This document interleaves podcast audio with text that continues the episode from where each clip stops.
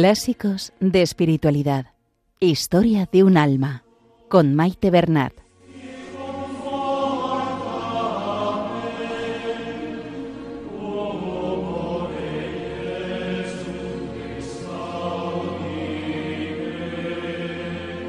Un saludo a todos los oyentes de Radio María y bienvenidos al programa Clásicos de Espiritualidad. Saludamos a nuestra Madre, la Virgen María, y a ella nos encomendamos, que nos ponga bajo su manto protector y que todo cuanto hagamos sea para mayor gloria de Dios. Que interceda por nosotros y por el mundo entero.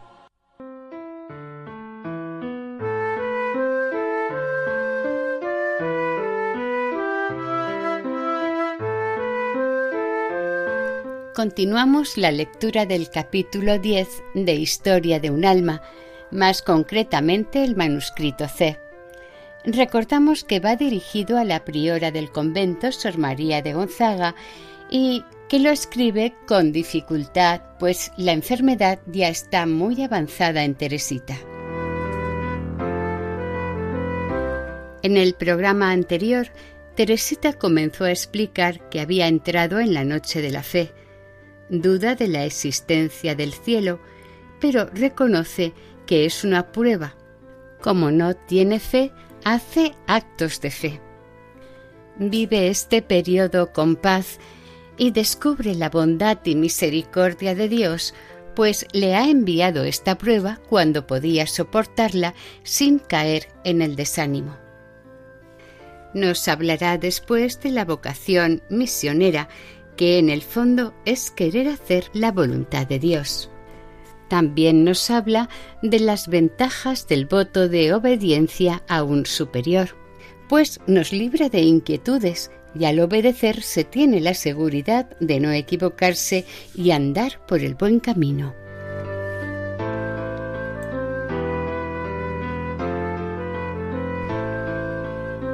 Comenzamos la lectura.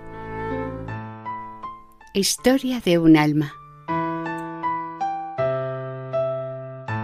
Continuación del punto 4 del capítulo 10.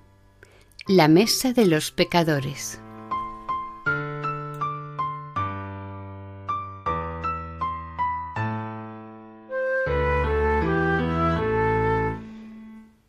Madre querida, la imagen que he querido darle de las tinieblas que oscurecen mi alma es tan imperfecta como un boceto comparado con el modelo. Sin embargo, no quiero escribir más por temor a blasfemar. Hasta tengo miedo de haber dicho demasiado. Que Jesús me perdone si le he disgustado, pero él sabe muy bien que, aunque yo no goce de la alegría de la fe, al menos trato de realizar sus obras. Creo que he hecho más actos de fe de un año a esta parte que durante toda mi vida. Cada vez que se presenta el combate, cuando los enemigos vienen a provocarme, me porto valientemente. Sabiendo que batirse en duelo es una cobardía, vuelvo la espalda a mis adversarios sin dignarme siquiera mirarlos a la cara, Corro hacia mi Jesús y le digo que estoy dispuesta a derramar hasta la última gota de mi sangre por confesar que existe un cielo. Le digo que me alegro de no gozar de ese hermoso cielo aquí en la tierra para que Él lo abra a los pobres incrédulos por toda la eternidad. Así, a pesar de esta prueba que me roba todo goce, aún puedo exclamar tus acciones, Señor, son mi alegría, porque ¿existe alegría mayor que la de sufrir por tu amor? Cuanto más íntimo es el sufrimiento, tanto menos aparece a los ojos de las criaturas y más te alegra a ti, Dios mío. Pero si, por un imposible, ni tú mismo llegases a conocer mi sufrimiento, yo aún me sentiría feliz de padecerlo si con él pudiese impedir o reparar un solo pecado contra la fe. Madre querida, Quizás le parezca que estoy exagerando mi prueba. En efecto, si usted juzga por los sentimientos que expreso en las humildes poesías que he compuesto durante este año, debo de parecerle un alma llena de consuelos para quien casi se ha rasgado ya el velo de la fe. Y sin embargo, no es ya un velo para mí, es un muro que se alza hasta los cielos y que cubre el firmamento estrellado. Cuando canto la felicidad del cielo y la eterna posesión de Dios, no experimento la menor alegría, pues canto simplemente lo que quiero creer.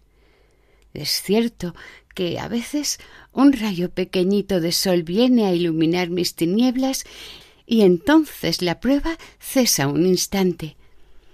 Pero luego el recuerdo de ese rayo, en vez de causarme alegría, hace todavía más densas mis tinieblas. Nunca, madre, he experimentado tan bien como ahora cuán compasivo y misericordioso es el Señor. Él no me ha enviado esta prueba hasta el momento en que tenía fuerzas para soportarla. Antes creo que me hubiese hundido en el desánimo. Ahora hace que desaparezca todo lo que pudiera haber de satisfacción natural en el deseo que yo tenía del cielo. Madre querida, ahora me parece que nada me impide ya volar, pues no tengo ya grandes deseos, a no ser el de amar hasta morir de amor. Madre querida, estoy completamente asombrada de lo que escribí ayer. ¡Qué garabatos! Me temblaba tanto la mano que no pude continuar, y ahora lamento hasta haber intentado seguir escribiendo. Espero poder hacerlo hoy de manera más legible, pues ya no estoy en la cama, sino en un precioso silloncito todo blanco. Veo, madre, que todo esto que le digo no tiene la menor hilación, pero antes de hablarle del pasado, siento la necesidad de hablarle de mis sentimientos actuales, pues más tarde quizás los haya olvidado. Quiero, ante todo, decirle cómo me conmueven todas sus delicadezas maternales. Créame, madre querida, el corazón de su hija desborda de gratitud y nunca olvidará lo mucho que le debe. Madre, lo que más me ha emocionado de todo es la novena que está haciendo a Nuestra Señora de las Victorias. Son las misas que ha encargado decir para obtener mi curación. Siento que todos esos tesoros espirituales hacen un gran bien a mi alma. Al empezar la novena, yo le decía madre que la Santísima Virgen tenía que curarme o bien llevarme al cielo, pues me parecía muy triste para usted y para la comunidad tener que cargar con una joven religiosa enferma. Ahora acepto estar toda la vida enferma, si eso le agrada a Dios, y me resigno incluso a que mi vida sea muy larga. La única gracia que deseo es que mi vida acabe rota por el amor. No, no temo una vida larga, no rehuso el combate, pues el Señor es la roca sobre la que me alzo, que adiestra mis manos para el combate, mis dedos para la pelea. Él es mi escudo, y yo confío en Él. Por eso nunca he pedido a Dios morir joven, aunque es cierto que siempre he esperado que esa fuese su voluntad. Muchas veces el Señor se conforma con nuestros deseos de trabajar por su gloria y usted sabe, madre mía, que mis deseos son muy grandes. También sabe que Jesús me ha presentado más de un cáliz amargo y que lo ha alejado de mis labios antes de que lo bebiera, pero no sin antes darme a probar su amargura. Madre querida, tenía razón el santo rey David cuando cantaba Ved qué dulzura Qué delicia convivir los hermanos unidos. Es verdad, Y yo lo he experimentado muchas veces, pero esa unión tiene que realizarse en la tierra a base de sacrificios. Yo no vine al Carmelo para vivir con mis hermanas, sino solo por responder a la llamada de Jesús. Intuía claramente que vivir con las propias hermanas, cuando una no quiere hacer la menor concesión a la naturaleza, iba a ser un motivo de continuo sacrificio. ¿Cómo se puede decir que es más perfecto alejarse de los suyos? ¿Se les ha reprochado alguna vez a los hermanos que combatan en el mismo campo de batalla? ¿Se les ha reprochado el volar juntos a recoger la palma del martirio? Al contrario, se ha pensado, y con razón, que se animaban mutuamente, pero también que el martirio de cada uno de ellos se convertía en el martirio de todos los demás. Lo mismo ocurre en la vida religiosa, a la que los teólogos llaman martirio. El corazón, al entregarse a Dios, no pierde su cariño natural, al contrario, ese cariño crece al hacerse más puro y más divino. Madre querida, con este cariño la amo yo a usted y amo a mis hermanas. Soy feliz de combatir en familia por la gloria del Rey de los cielos, pero estoy dispuesta también a volar a otro campo de batalla si el Divino General me expresa su deseo de que lo haga. No haría falta una orden, bastaría una mirada, una simple señal.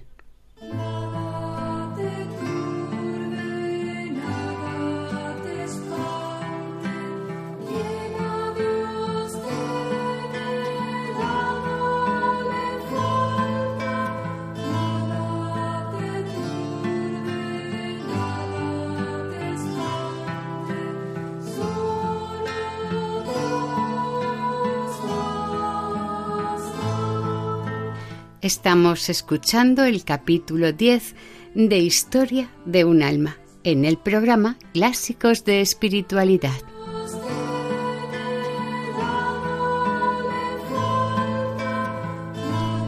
5. La vocación misionera.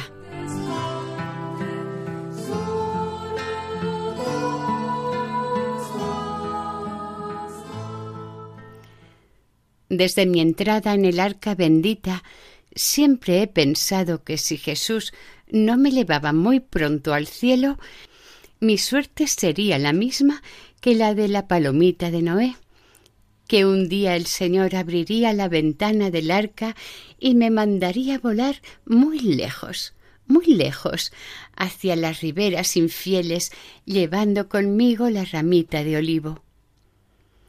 Este pensamiento, madre, ha hecho que mi alma creciera y me ha hecho cernerme por encima de todo lo creado. Comprendí que incluso en el Carmelo podía haber separaciones y que sólo en el cielo la unión será completa y eterna. Y entonces quise que mi alma habitase en el cielo y que sólo de lejos mirase las cosas de la tierra.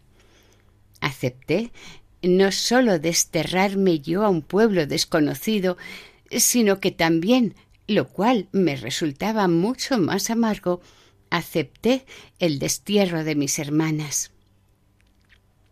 Nunca olvidaré el 2 de agosto de 1896, aquel día que coincidió precisamente con el de la partida de los misioneros se trató muy en serio de la partida de la Madre Inés de Jesús. Yo no hubiera movido un solo dedo para impedirle partir. Sin embargo, sentía una gran tristeza en mi corazón. Me parecía que su alma, tan sensible y delicada, no estaba hecha para vivir entre unas almas que no sabrían comprenderla. Otros mil pensamientos se agolpaban en mi mente. Y Jesús callaba, no increpaba a la tempestad.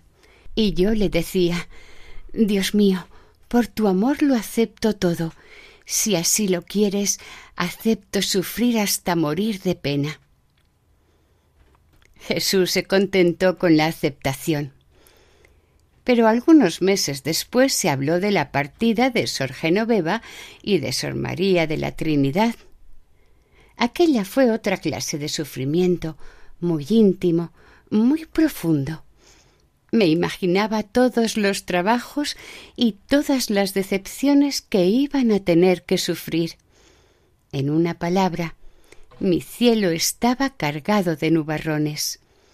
Solo el fondo de mi corazón seguía en calma y en la paz. Su prudencia, madre querida, supo descubrir la voluntad de Dios y en su nombre prohibió a las novicias pensar por el momento en abandonar la cuna de su infancia religiosa. No obstante, usted comprendía sus aspiraciones, pues usted misma, madre, había pedido en su juventud ir a Saigón. Ocurre con frecuencia que los deseos de las madres hallan eco en el alma de sus hijas. Y usted sabe, madre querida, que su deseo apostólico halla en mi alma un eco fiel. Permítame confiarle porque he deseado y aún sigo deseándolo, si la Santísima Virgen me cura, cambiar por una tierra extranjera el oasis donde vivo tan feliz bajo su mirada maternal. Para vivir en los Carmelos extranjeros, usted, madre, me dijo, hay que tener una vocación muy especial. Muchas almas se creen llamadas a ello sin estarlo en realidad. Usted también me dijo que yo tenía esa vocación y que el único obstáculo para ello era mi salud. Sé que si Dios me llamara a tierras lejanas, ese obstáculo desaparecería. Por eso vivo sin la menor inquietud. Si un día tuviese que dejar mi querido Carmelo, no lo haría, no, sin dolor. Jesús no me ha dado un corazón insensible.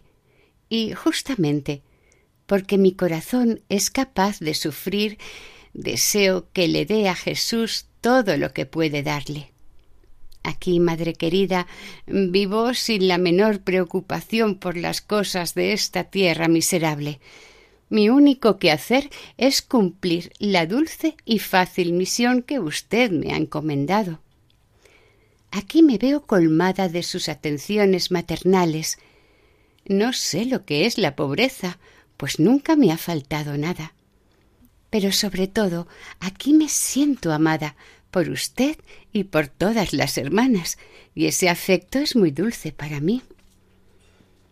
Por eso sueño con un monasterio donde nadie me conociese, donde tuviese que sufrir la pobreza, la falta de cariño, en una palabra, el destierro del corazón. No, la razón para abandonar todo esto que tanto amo no sería la de prestar una serie de servicios al Carmelo que quisiera recibirme. Ciertamente haría todo lo que dependiese de mí, pero conozco mi incapacidad y sé que, aun haciendo todo lo posible, no lograría hacer nada de provecho, pues, como decía hace un momento, no tengo el menor conocimiento de las cosas de la tierra. Mi único objetivo sería, pues, hacer la voluntad de Dios y sacrificarme por Él de la manera que a Él más le agradase. Estoy segura de que no sufriría la menor decepción, pues cuando se espera un sufrimiento puro y sin mezcla de ninguna clase, la menor alegría resulta una sorpresa inesperada. Y además, usted sabe, madre, que el mismo sufrimiento, cuando se lo busca como el más preciado tesoro, se convierte en la mayor de las alegrías. No, Tampoco quiero partir con la intención de gozar del fruto de mis trabajos. Si eso fuera lo que busco, no sentiría esta dulce paz que me inunda, e incluso sufriría por no poder hacer realidad mi vocación en las lejanas misiones. Hace ya mucho tiempo que no me pertenezco a mí misma. Vivo totalmente entregada a Jesús. Por lo tanto, Él es libre de hacer de mí lo que le plazca. Él me dio la vocación del destierro total y me hizo comprender todos los sufrimientos que en él iba a encontrar, preguntándome si quería beber ese cáliz hasta las heces. Yo quise coger sin tardanza esa copa que Jesús me ofrecía, pero él, retirando la mano, me dio a entender que se conformaba con mi aceptación. De cuántas inquietudes nos libramos, madre mía, al hacer el voto de obediencia. Qué dichosas son las simples religiosas. Al ser su única brújula la voluntad de los superiores, tienen siempre la seguridad de estar en el buen camino. No tienen por qué temer equivocarse, aun cuando les parezca seguro que los superiores se equivocan. Pero cuando dejamos de mirar a esa brújula inefable, cuando nos separamos del camino que ella nos señala bajo pretexto de cumplir la voluntad de Dios, que no ilumina bien a los que sin embargo están en su lugar, entonces el alma se extravía por áridos caminos en los que pronto le faltará el agua de la gracia. Madre queridísima, usted es la brújula que Jesús me ha dado para guiarme con seguridad a las riberas eternas. Qué bueno es para mí fijar en usted la mirada y luego cumplir la voluntad del Señor. Desde que Él permitió que sufriese tentaciones contra la fe, ha hecho crecer enormemente en mi corazón el espíritu de fe que me hace ver en usted no sólo a una madre que me ama y a quien amo, sino que sobre todo me hace ver a Jesús que vive en su alma y que me comunica por medio de usted su voluntad. Sé muy bien, madre, que usted me trata como a un alma débil, como a una niña mimada. Por eso no me resulta pesado cargar con el yugo de la obediencia. Pero, a juzgar por lo que siento en el fondo de mi corazón, Creo que no cambiaría de conducta y que el amor que le tengo no sufriría merma alguna aunque me tratase con severidad, pues seguiría pensando que era voluntad de Jesús que usted actuase así para el mayor bien de mi alma.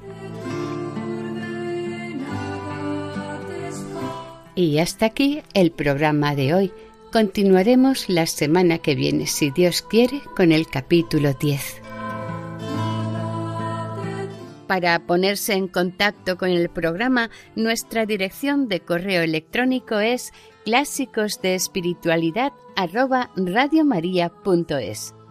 Pueden volver a escuchar el programa e incluso descargarlo en la sección de podcast de la página web de Radio María. Si desean adquirir el programa, pueden llamar al 91 8 22 80 10. Que el Señor y la Virgen les bendigan.